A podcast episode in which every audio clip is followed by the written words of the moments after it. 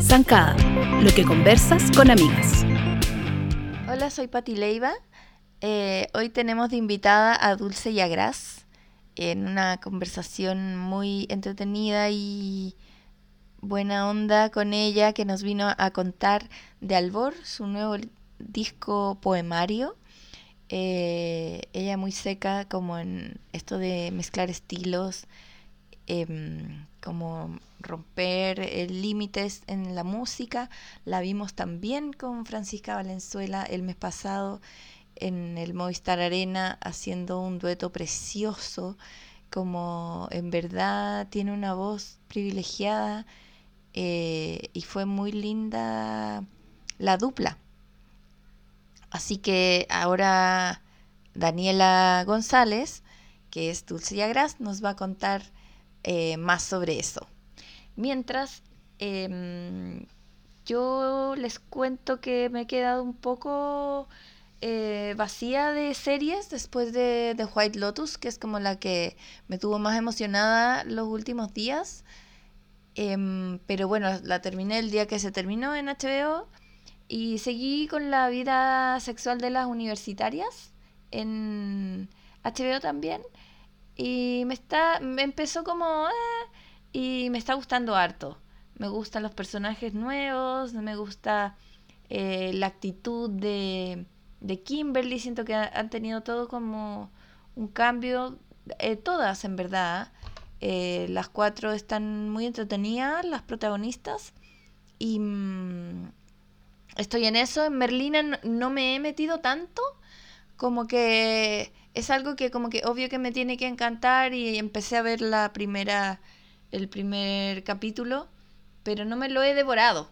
Como que he ido como privilegiando otras cosas, no sé qué en verdad, pero tengo mucho pendiente de ver Merlina y de ver The Bear, que me la han recomendado muchísimo, eh, y terminar la serie sobre Spotify, que como que el protagonista me carga un poco, pero, pero es interesante el tema, es como un trozo de historia de cómo empezó la plataforma. Y en eso me, me he estado como moviendo en estos días. Si tienen alguna recomendación, déjenla porque siempre son bienvenidas. Yo ayer le pedí al Nico Castro que me diera, eh, que me contara en qué plataforma estaba viendo un documental de, de mm, Italo Disco, que es como un tema que me fascina. Y está en YouTube, así que si les interesa también, eh, pueden buscarlo como The Sparkling Sound of the 80s, Italo Disco. Muy interesante el Italo Disco, por si no lo tienen así como interiorizado. Es, son todas esas canciones increíbles de los 80s que les iba increíble eh, a artistas latinos. Son probablemente eh, las traducciones, la versión en español de un original en italiano que era igual de increíble, no sé, canciones de Yuri, eh, no me acuerdo, pero de otros artistas, pero Luis Miguel, son como éxitos asegurados que venían del, del italo disco. A mí me encanta el italo disco, el italo dance, el italo pop. Hay mucho que decir con respecto a eso. Estoy enamorada de una canción que se llama Ciao Ciao, de una banda italiana que se llama El representante de lista, y que la caché porque sale en un episodio de The White Lotus que como sabrán eh, varios, la segunda temporada se ubica en, la sede eh, italiana del resort, eh, donde pasan tantas cosas extrañas y divertidas y oscuras. así que esas son mis recomendaciones.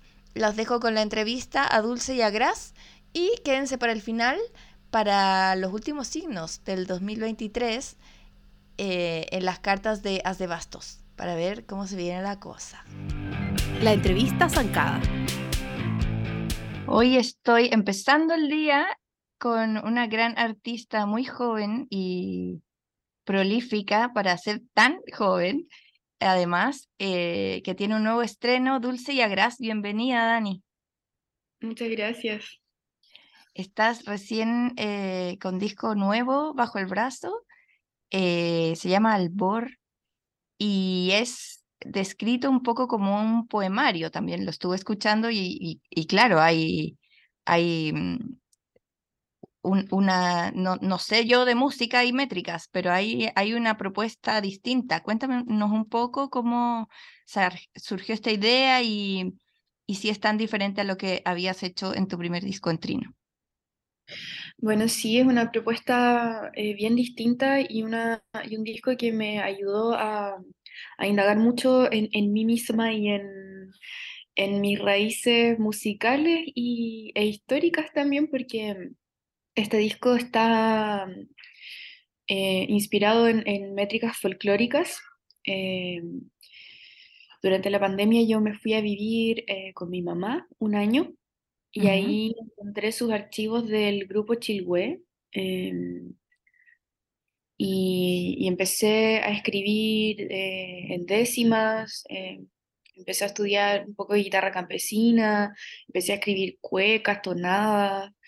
Em, y el disco fue agarrando, el disco que era en ese momento bien electrónico, empezó a agarrar un estilo muy folclórico em, y ahí dije como ya, esto es, esto es lo que, lo que quiero hacer ahora. Em, y se fue construyendo un lenguaje muy, muy experimental, eh, al mismo tiempo que igual el disco estaba escrito en, en, en poemas, como que yo fui haciendo una especie de relato eh, con una serie de poemas que se fueron musicalizando como de esta forma tan extraña, pero tan como que viene mucho de, de, la intuición, siento, como 100% eh, decisiones basadas en, en impulsos internos.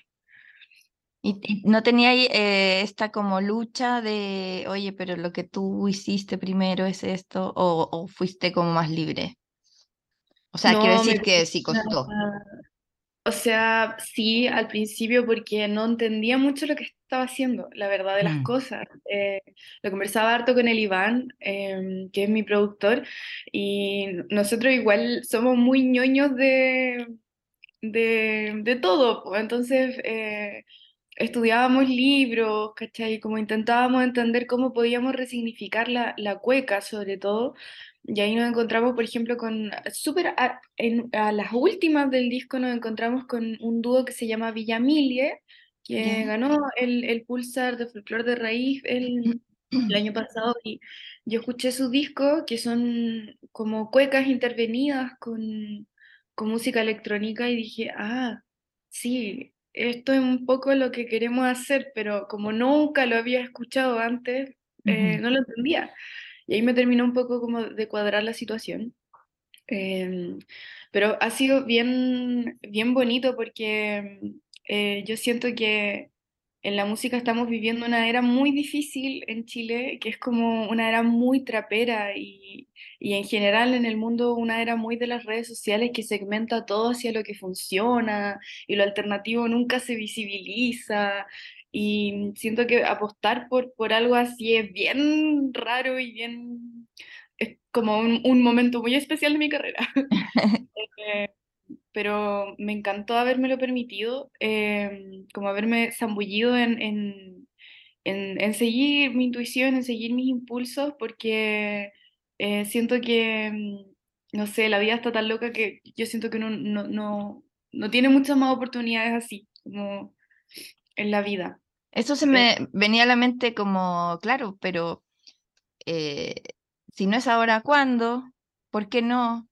Em, igual, como tú dices, el mundo de la música eh, es complicado de, por sí. Entonces, eh, ¿cómo te relacionas tú con este, con, con el trap o con las, con el reggaetón, con las corrientes nuevas de música? Eh, con las colaboraciones y con las redes sociales. ¿Cómo te toca eso a ti como una persona muy joven también? Em, bueno, yo amo toda la música, me encanta la música urbana, me encanta la música mainstream. pero siento que desde el estallido social hay un fuerte, un fuerte deseo de indagar en las raíces y de escuchar, por ejemplo, música en español y música latinoamericana. Como que estoy así súper... Em, como... ¿Como concentrada? Y hace mucho tiempo, por ejemplo, que no so, por ejemplo, no soporto a Harry Styles. y no es no me guste su música o no estoy ni ahí con Taylor Swift ni con el Midnight ni nada, ¿cachai? Como no puedo porque em, no te toca en este momento de, tu vida. En este momento de mi vida. Más, sí, por ejemplo, me devoré el último disco de Ile, eh, que no sé, o, o Laferte, todo lo que pasa en México, todo lo que pasa en Latinoamérica, me, me, me, importa mucho genuinamente, me conmueve genuinamente, y es porque siento que necesitamos, yo creo como seres humanos, indagar un poco en, lo que sentimos que es nuestro, en lo que sentimos que, que tiene parte de nuestra historia, que, y que mm, de alguna manera... Eh, no sé, a, mí, a, mí todavía me sigue mucho conmoviendo esta unión colectiva, eh, este, como momento en el que, único momento en el que por una vez quisimos, decíamos lo mismo, em, y, lo busco un poco a través de, la música, eh, lo busco un poco como a través de, estos conciertos en el que todos corríamos una canción y, y somos una masa unida. Cohesionada, sí. Em, y de la música como de, de autores en español del pasado, ¿se escuchaba en tu familia cuando eras chica? ¿En la casa? ¿Se oía radio? ¿Qué se escuchaba? Sí, muchísima. Em, bueno, mi mamá, eh, cuando, cuando me tuvo, no escuchaba, ella nunca escuchaba mucha música antigua. Em, siempre le encanta escuchar lo que está sucediendo ahora. Es una mujer moderna. Es una mujer moderna, de 60, casi 68 años, pero es una mujer moderna.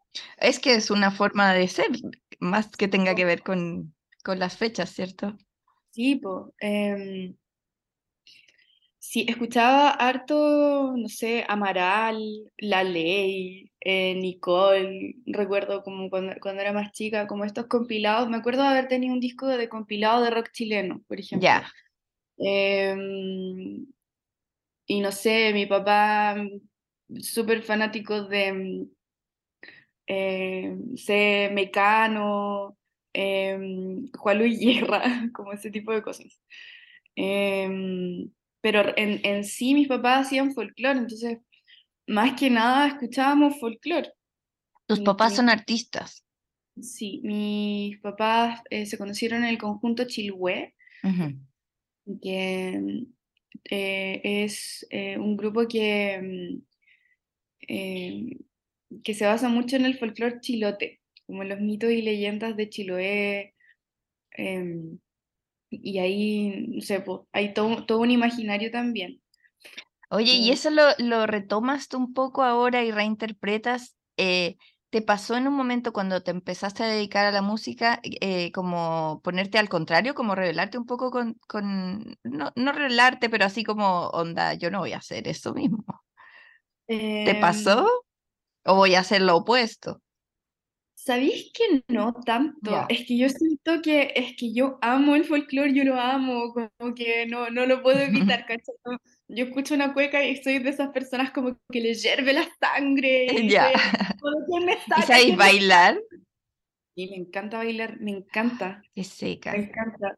Em, y, y, no sé, siempre en, en mi en mis canciones, por ejemplo, no sé, me reparto en ti, por ejemplo, muy, muy intrínsecamente está como el sello octavo, ¿cachai? Está como este ritmo súper folclórico, como que está siempre. Em, em, es una manera, yo creo, también de, de, seguir los legados. Es que yo siento que la, que la época en, la que se escribió Trino fue una, una, una, es una, bueno, pandemia, estallidos, como todas estas cosas son, son momentos que también me, me llevaron mucho a, querer resignificar mi historia a través de la historia de mis papás, como que pensaba, como em, es un momento único en el que, bueno, en ese momento es un momento eh, único en el que yo puedo entender por qué, eh, por lo que han pasado mis papás y la oportunidad que tenemos ahora de, de resignificar esa historia que han vivido. Em, también eh, entendía cómo los dolores de, de, mi familia eran dolores sistemáticos y, y, y cómo yo quería también em, como no seguir perpetuándolos. Ah, pero un montón de reflexión, introspección.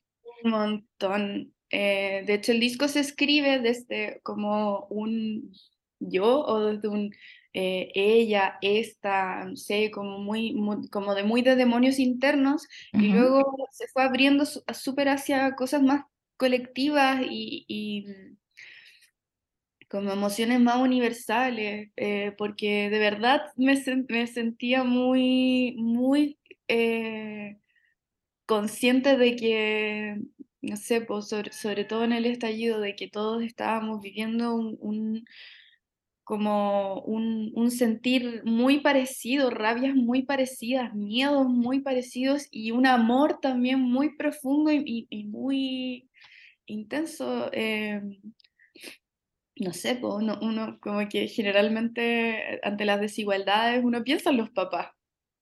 Por ejemplo, uno piensa en la, en la abuelita, que los remedios, que la pensión de... ¿Cachai? Como, entonces, em, es, un disco como que sí o sí me lleva de alguna manera a, a, indagar en mi historia musicalmente y, y literalmente.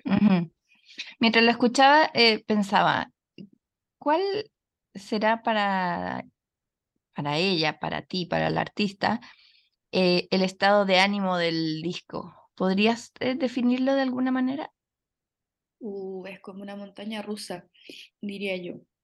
Em, pero sí siento que hay algo muy, muy claro que, que es que yo quería nombrar en, en, un, en un, inicio del, del, disco, yo quería nombrar mis demonios. Eh, porque siento que no tiene muchas voces en la cabeza. Entonces, por eso escribí el disco de esa manera también, como ella, esta, ahora es otra, no sé qué, como... Porque yo literalmente sentía que eran voces que me, que me hablaban y partes de mí también muy irónicas. Por ejemplo, ahora es otra, eh, como que el, otro día me preguntaban, por ejemplo, si yo era creyente, porque habla, hablo mucho como de, de Dios y no sé qué, o de lo que para mí es Dios, pero en verdad es solo como para mí una manera de decir como loco, no podéis dejar todo en manos de Dios, como que Dios, ¿qué es Dios sino tú, sino tú mismo? Sino la voz interna que eres, que eres tú mismo y tu, y tu propio corazón que, que, nunca se equivoca, que tiene una, una, inteligencia pero que equilibra todas las cosas. Em, o, o, esta vislumbra, que es una canción de mucho rencor también hacia, hacia la oscuridad, es que que están en mí y que no quiero tener, pero que igual tengo y que veo también reflejadas en la sociedad. Entonces, ¿para qué voy a juzgar como... Eh, sí, como mm. son, hartas voces. Y, lo, y por otra parte, también está, está como paz, no sé cómo llamarlo, pero estado que se genera cuando... Oiga, un segundo que estoy... No, si no podemos más con la alergia. ¿no? Días raros. En, en, una calle donde está lleno de plátanos orientales. Ah, debe ser vecina mía entonces. Probablemente. bueno, por ejemplo, em, como una vez descifradas todas estas Danis como demonios, em, como que llega ese momento que dice que, en que uno dice como, ah, ya, bueno, están todas estas voces y ahora que las miro como que no eran tan grandes o quizás de alguna manera las puedo manejar, como que... Oye, pero eso es como de terapia psicológica, como ponerle nombre a las cosas, quizá te hace hacer como, como bajarle la intensidad a estos fantasmas y manejarlos mejor, más fácil porque tienen nombre, puedes agarrarlos. Sí, y, una cosa también que, que, vi mucho en el estallido es que toda la rabia, el rencor, el miedo, todas esas cosas que salían que eran tremendamente gigantes y que me daba cuenta de que ninguno tenía la capacidad para gestionarlas ni para, era todo como una purga, así como un vómito de, de cosas, eh, pensaba como, esto viene desde un amor muy grande, esta rabia viene a defender algo que nosotros amamos mucho, como que es una dignidad o, podamos, podemos llamarla de muchas maneras, pero eh, es la vida misma, es la vida misma la que queremos defender y eso es un acto de amor muy profundo y ahí em, se me destapó como un, un em, estado muy de de contemplación hacia la humanidad misma, eh, de, ternura hacia, hacia la humanidad misma. Eh, me, me, me, conmoví también mucho con los ritmos de la naturaleza, por ejemplo, como la simbiosis que existe, lo relacionaba mucho a la humanidad, como que me fui así en, en, una volada muy... Eh, muy, de, muy desde, desde el amor colectivo, porque pensaba como, ahora que vi todos estos dolores en mi familia, puedo llevarlo a mi ciudad, puedo llevarlo a Chile, puedo llevarlo al mundo y ahí fui como escribiendo eh, canciones como Entre las sombras, em, que tiene el sentido de, ir como purgando los dolores que habitaban en, mi matriarcado, por ejemplo, yo me crié en un matriarcado. Eh, o Clara, que, que, es como un manifiesto de, amor hacia la naturaleza y de, y de, también sentir que como esta paz y esta lucidez al, al como nombrar a los demonios. Em, sentí también mucho la necesidad de purgar. Pensaba que, que, que siempre nos falta llorar, siempre nos falta eh, purgar. Em, lo que está a nuestro, alrededor. Em, entonces escribí una cueca que se llama Lumbre de Amores y así estoy escribiendo canciones que, que, que, sentía muy necesarias, muy urgentes, porque siento que el amor es muy urgente también. Em, y no, no solo un amor romántico, como que, de hecho, no hay canciones románticas en este disco, es muy, es muy de, de tratar de, de poner una foto de, este sentimiento de, de cohesión en, en, cero desde la lógica, como, como este amor que sentimos cuando somos una masa que está unida por, por, por querer defender esto que es hermoso. Qué bacán. Y eh, me llama la atención también la palabra albor que tiene un significado que es como entre el amanecer, pero como cuando sale el sol, como la alborada, y eh, también se ocupa para decir cuando algo se viene, ¿no? en el albor de tu carrera o en el albor de esta em, cosa que empieza. Eh, es como una palabra antigua también, como que uno eh, no la ocupa todo el rato, pero es como muy mm, como que me habla de una amplitud de vocabulario también. ¿Te, ¿Te, pasa a ti? Te, ¿Tienes como alguna fascinación como lingüística eh, por el uso de palabras? ¿Las ocupas tú en lo, por lo regular? Eh, ¿Te gusta mucho leer? sí, me gusta mucho la poesía, me gusta mucho la dramaturgia. Em, estudio teatro, entonces el, mm. la palabra siempre ha sido muy importante para mí. No, el hecho de nombrar las cosas. Eh, y también porque siento que mm, la poesía hace algo maravilloso que es como mm, que eh, la cantidad de imágenes que contiene una metáfora o, mm, como la imagen poética, pues como que, que, es mucho más grande que la palabra misma. Eh, y la música además como que eleva todo, es heavy. Em, de hecho, nunca he podido encasillar mi música en un género específico, pero yo sí siento que hago una cuestión como música, poesía, una, una cosa interdisciplinaria, va, de la mano. O sea, para eh, definirlo lo haces cada vez más difícil, Dani. Encasillarte. sí. Es muy difícil encasillarte. Y mejor así. Sí, no sé. No te pones eh, límites, quizá tu próximo disco sea de algo nada que ver, o, o, quizás sigues por esta senda, no sabemos. Es que cada vez me doy cuenta más de que la música no es solo mi lenguaje, hay muchas posibilidades y, y estoy con muchas ganas de explorar otros lenguajes también porque me amplían también el, el, imaginario musical. Pues, ¿Y hablas del teatro o también de otra expresión? del teatro, de la, mm. en, este disco, por ejemplo, trabajé mucho con la pintura, em, mm. Todos los, artes del disco son pinturas, em, la danza también me, me gusta mucho, em, todo me, me genera un, como nuevas sensaciones como cosas que son preverbales, pero que en algún momento aterrizan, como en palabras y, en, imágenes. Em.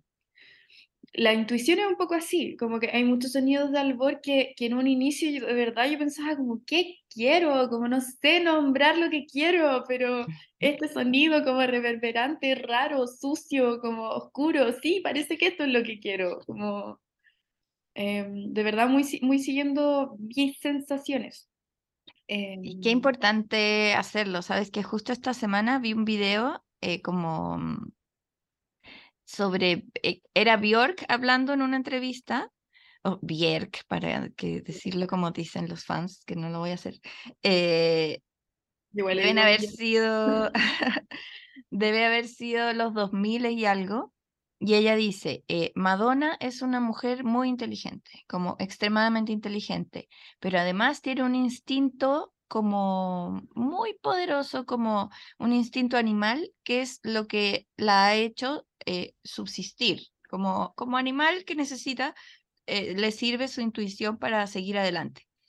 dice, pero no confía en su intuición y la acalla entonces me imaginé estas voces que tú dices eh, y, o sea, no, es no, no quiero como, igual que Björk, decía como, no la estoy juzgando, así con su voz tierna, diciendo, no la estoy juzgando, pero hablando de ella como alguien que admiraba mucho, y en verdad a mí me pasa parecido eh, de haber visto como eh, aparecer en la industria de la música Madonna y decir como, ¡Puah! como me explota la cabeza, nunca he visto esto, quiero ser ella y llegar a un punto en que para como la genialidad se detuviera y empieza a dejar de escucharse y empieza a buscar eh, otras voces y a subirse a otros trenes. Y es como, pero Madonna, si tú eres la que inventa las cosas, eh, no necesitas eh, colaborar con Maluma porque él está pegando el reggaetón.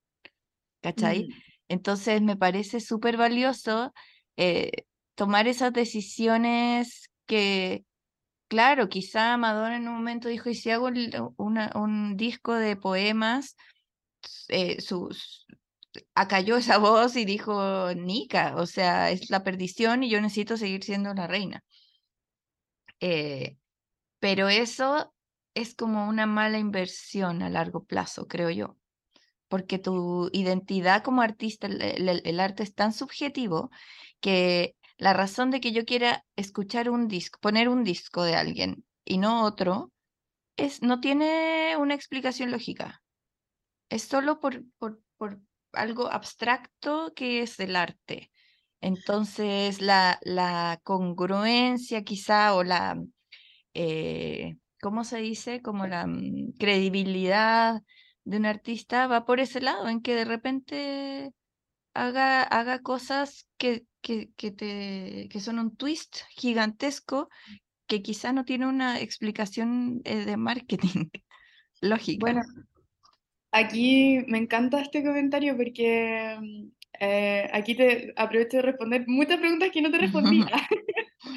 Pero, por ejemplo, cuando tú me preguntabas qué me pasa con las redes sociales, qué me pasa con el mainstream, qué me pasa con esta era, por qué le puse al board, eh, y bueno, a mí me pasa con las redes sociales en general que no me van y me viene, ¿cachai? O sea, me, me gusta poder contactarme, o sea, para la pandemia yo pensaba, eh, hice, por ejemplo, un concierto para Lola Palusa y 12.000 personas como en, en, streaming desde México, mm. en Guatemala, ¿cachai? Como, y yo pensaba, ¿qué es esto?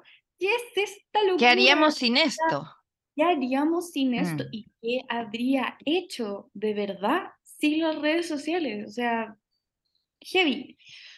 Pero por otro lado, eh, me, me lleva la corriente, ¿cachai? Me lleva la corriente y cuando apareció TikTok yo me volví loca. ¿Sí? O sea, pensaba, sí, porque... ¿Produciendo o mirando? Mirando, mirando e intentando comprender el fenómeno, porque, o sea, yo tengo 24 años, no soy una abuelita, nací con, con el celular en la mano igual, pues, pero me pasa que, que me, me, me, siento que las redes sociales están como muy condicionando nuestra manera de, de, de, de actuar, de, de, de entregarnos a, a nuestro público eh, me cargan los challenges, por ejemplo, me, me carga la, la, inmediatez, me carga la sobreinformación, no la, no la soporto. Es una cuestión así que, que no la soporto.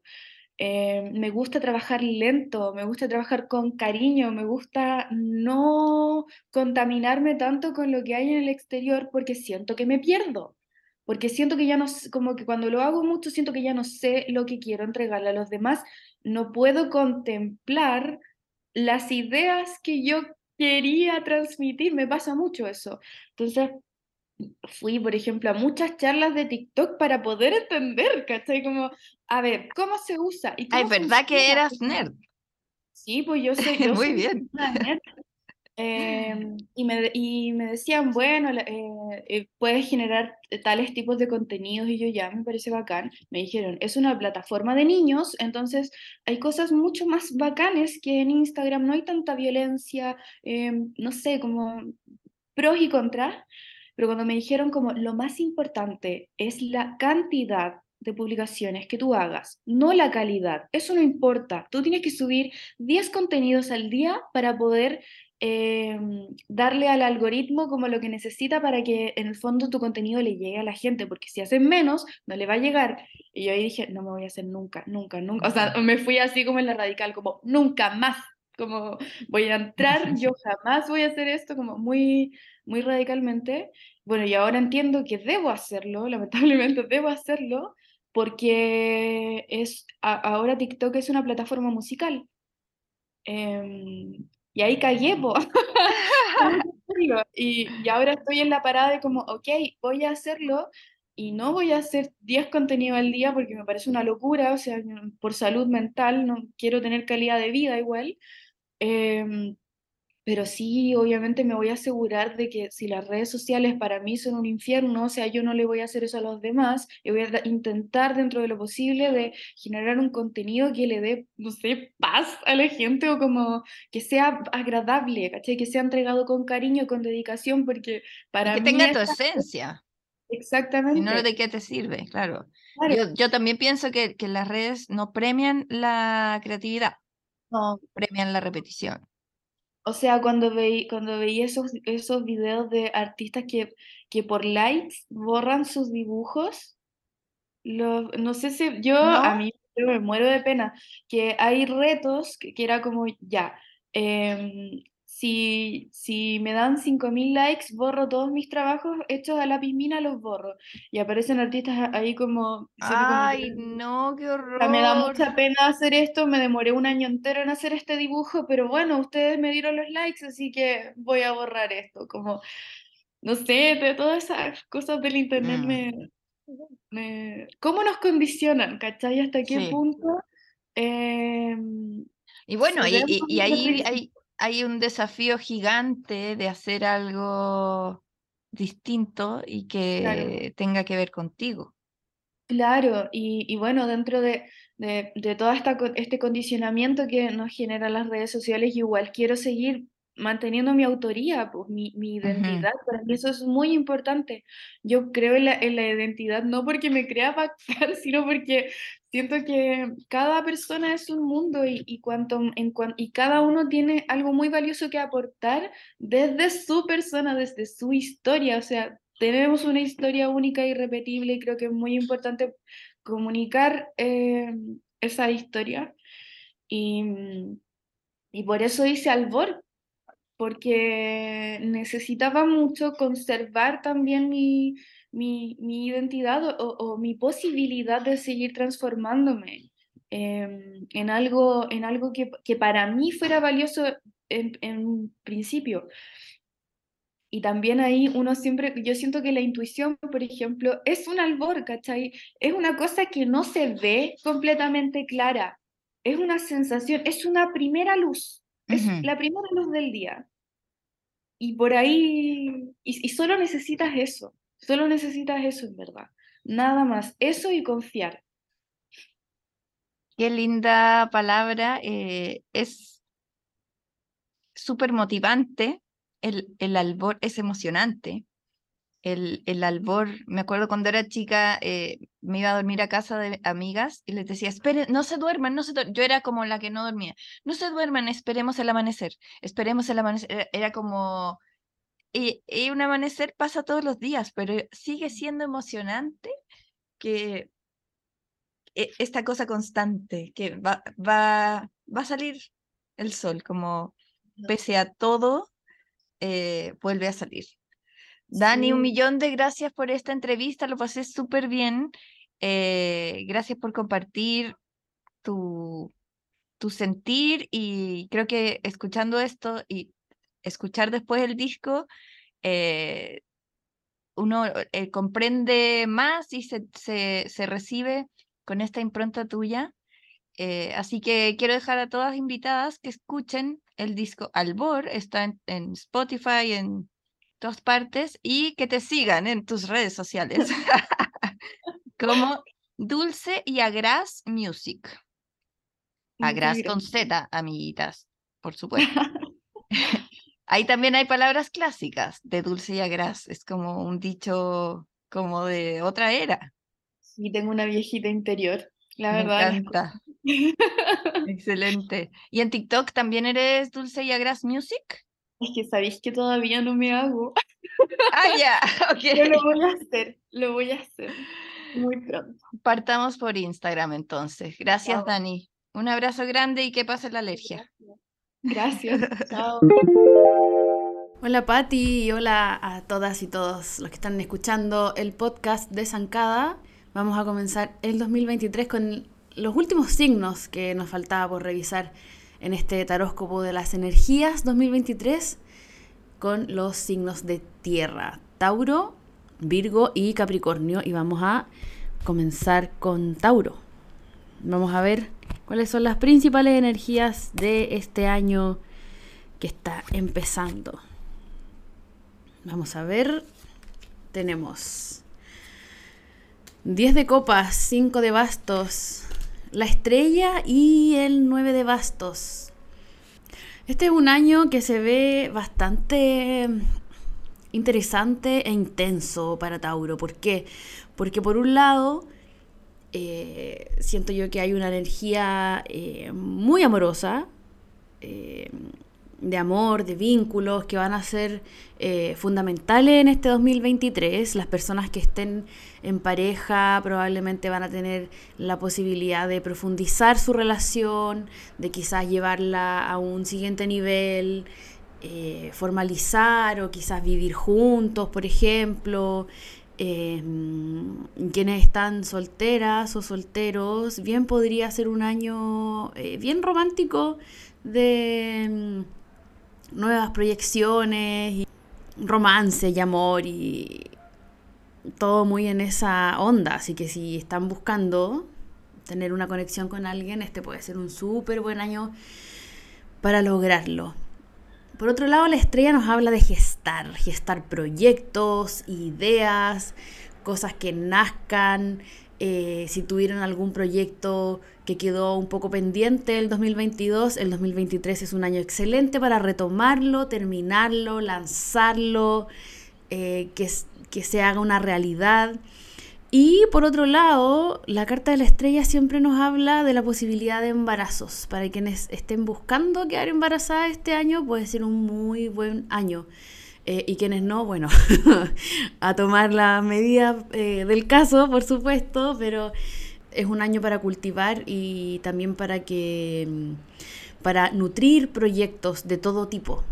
¿Y los bastos de qué nos hablan? Bueno, esta energía mm, amorosa que va a estar cruzando el año también tiene un contrapunto, ¿no? Y que tiene que ver con, por un lado, la presencia de algunos conflictos yo siento que tienen que ver, el 5 de bastos a mí siempre me da la sensación de que trata mucho más de conflictos internos, ¿no? De qué es lo que me está pasando, no estoy entendiendo lo que estoy viviendo, lo que estoy sintiendo. Entonces, un buen consejo de las cartas para, para Tauro es que quizás revisen las situaciones con una mayor perspectiva para que no se sientan como atrapadas, atrapados quizás en, situaciones que, que, no son realmente como la están viendo.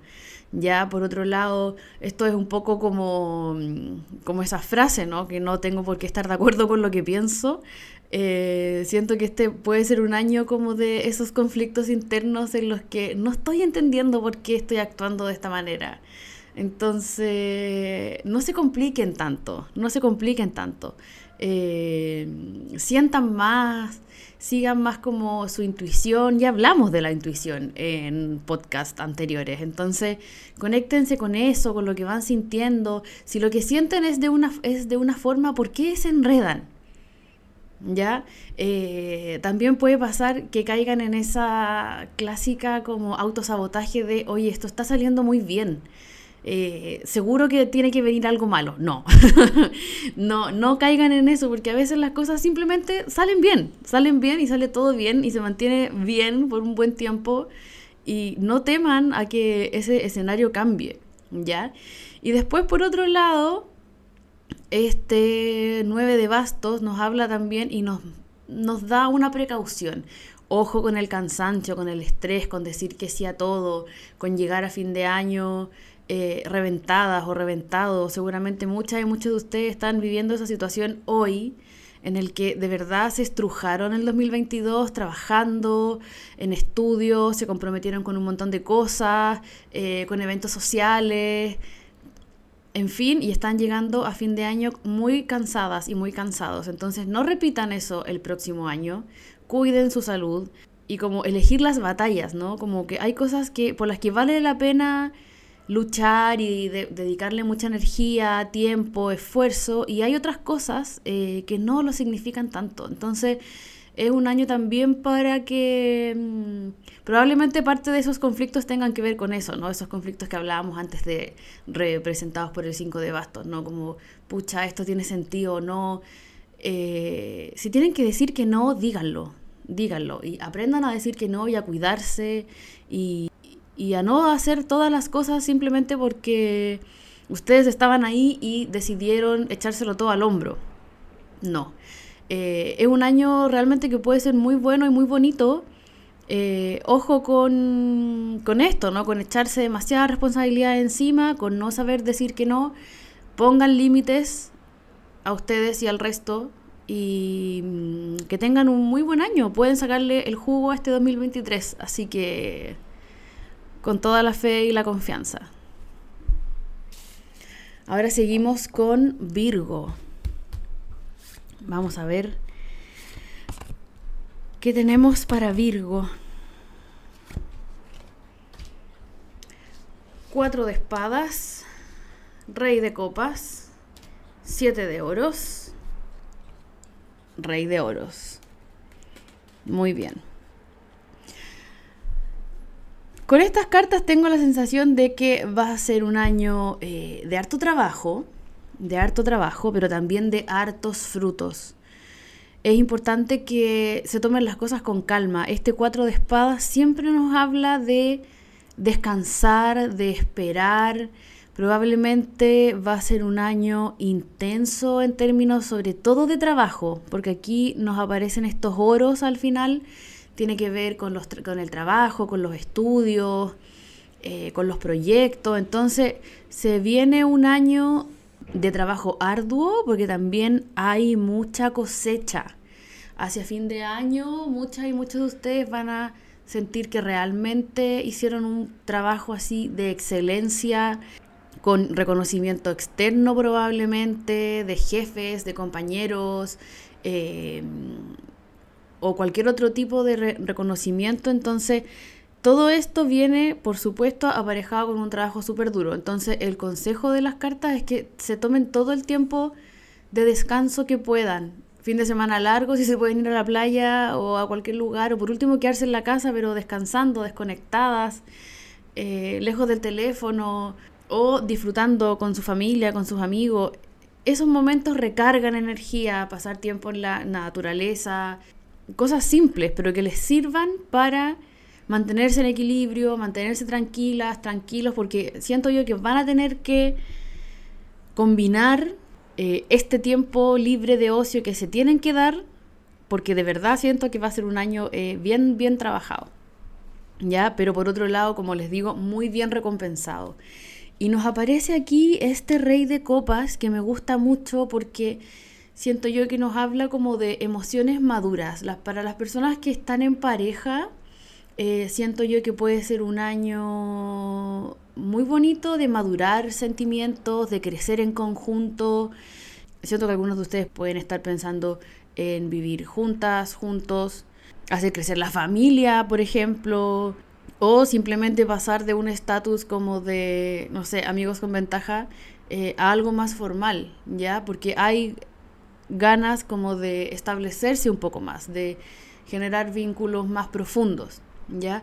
Y para quienes estén solteras o solteros, eh, esta carta también me gusta mucho porque por una parte nos habla de, mm, de ciertas cosas, de ciertos procesos emocionales que tuvieron que pasar para llegar al momento de decir estoy lista o estoy listo para enfrentarme eh, a una nueva relación amorosa. Ya a veces pasa que, que no sé, que nos toca atravesar duelos, por ejemplo, o situaciones eh, complejas, tristes, que no nos permiten realmente estar disponibles emocionalmente para un otro, para una otra, eh, que no nos permiten realmente como entregarnos y entregar, dar amor, a estar abiertas y abiertos a recibir, pero este rey de copas nos habla precisamente de lo contrario, ¿no? De estar lista, de estar como con el corazón abierto y dispuesto. Entonces, eh, siento yo que las personas que están solteras pueden partir muy bien este año con esta energía de, ¿sabéis que estoy ya en este mood de querer intentarlo de nuevo, querer conocer gente, querer enamorarme otra vez? Así que aprovechenlo y disfruten todo lo que eso les traiga. Entonces, en síntesis, un año bien trabajado, intenso en términos laborales, de estudios y que están estudiando, así que tómense todo el tiempo de descanso. Eh, no se sobreexploten, sobre todo si son freelance. Una es maestra en autoexplotarse, la peor jefa es una misma a veces. Así que descansen, descansen. El ocio no es perder tiempo, el descanso tampoco, por el contrario. Así que que tengan un súper, súper buen año. Y terminamos con Capricornio. Vamos a ver cómo se viene el 2023 para las y los Capricornio en este último signo de tierra que estamos revisando aquí en el podcast de Zancada y nos aparece el As de espadas, el 5 de espadas, el colgado y el 3 de copas. Los signos de tierra suelen ser un poco tercos, eso se sabe ordenados, un poco cuadrados a veces. Entonces, este 2023 le pide a Capricornio que sea un poquitito más flexible. Porque claro, pues hay una posibilidad importante de que tengan eh, nuevas ideas y se abran nuevas oportunidades para ustedes en términos del trabajo, por ejemplo, o en términos, no sé, de estilo de vida, cambios en la forma en la que están viviendo, ¿no? Eh, sin embargo, estos cambios a veces a los signos de tierra no les gustan tanto. Capricornio a veces puede ser un poquito inflexible, entonces este 5 de espadas también nos muestra que puede haber un poquito de conflicto con respecto a eso, con respecto a cómo comunicamos lo que nos está pasando, cómo nos hablamos y nos tratamos a nosotras mismas. Entonces es un año para flexibilizarse un poquito. Las cosas van a ir pasando y es bueno que las vayamos recibiendo, ¿no? Cómo van llegando. Y además este, este colgado es la clave para esta lectura porque nos pide sí o sí, les va a pedir a ustedes, Capricornio, cambiar la mirada, ver las cosas desde otro ángulo. Así que mm, más allá de decirles o de darles alguna predicción de qué tipo de cosas pueden ir pasando en su camino durante el 2023, el mensaje del tarot es súper, súper, súper claro. Flexibilizarse, recibir las cosas, ir sopesándolas en la medida que van pasando. No todos los cambios van a ser terribles ni malos. Véanlos de la manera más positiva posible. O si les toca atravesar momentos que quizás no van a ser los mejores. Eh, la carta del 3 de copas nos dice que hay una red, hay una red amorosa de apoyo que va a estar ahí con ustedes de manera incondicional como siempre, pero por sobre todo les invita a mm, también pedir ayuda, pedir apoyo. Este colgado con este 3 de copas a mí eh, me indica que muchas veces este cambio de mirada va a ir de la mano de los consejos de buenas amigas, de buenos amigos. Entonces es un año, siento yo, para abrirse también a los demás, para compartir esas cosas que les están pasando. Eh, no se queden con toda esa rumia mental, con eso de darle vuelta a las cosas y vueltas y vueltas y vueltas. A veces basta una conversación con alguien querido, con una persona que les conoce bien para cambiar la perspectiva, ¿no? Para realmente decir, oye, esto no era tan así como lo pensaba. Entonces aprovechen esas redes y también eh, no sean tan tercas, tan tercos este año. Ya escuchen, no solamente escuchen los consejos que les dan, sino que síganlo para que por supuesto les sirvan. La mayoría de las veces las personas que nos quieren nos dan eh, los mejores consejos. Hay mucha gente que tiene experiencia, por ejemplo, en un área en la que ustedes están un poco entrampadas, entrampados, entonces escúchenlas, escúchenlos. Ahí ustedes verán si realmente es lo mejor para ustedes, pero dense esa oportunidad de que otras personas les tiendan una mano. Ya, entonces, en síntesis, eh, es un año para flexibilizar un poco las cosas, para aceptar los cambios de planes, y ojo que también es un año para, para crear cosas nuevas. Aquí lo importante es no aferrarse a un solo plan, sino que entender que la vida pasa y que las cosas cambian y que pueden ir cambiando y que muchas veces esos cambios están en la línea correcta y es lo que tiene que pasar y está bien. Entonces, la invitación del tarot es a aceptar con tranquilidad esos cambios, hacer lo que ustedes quieran hacer.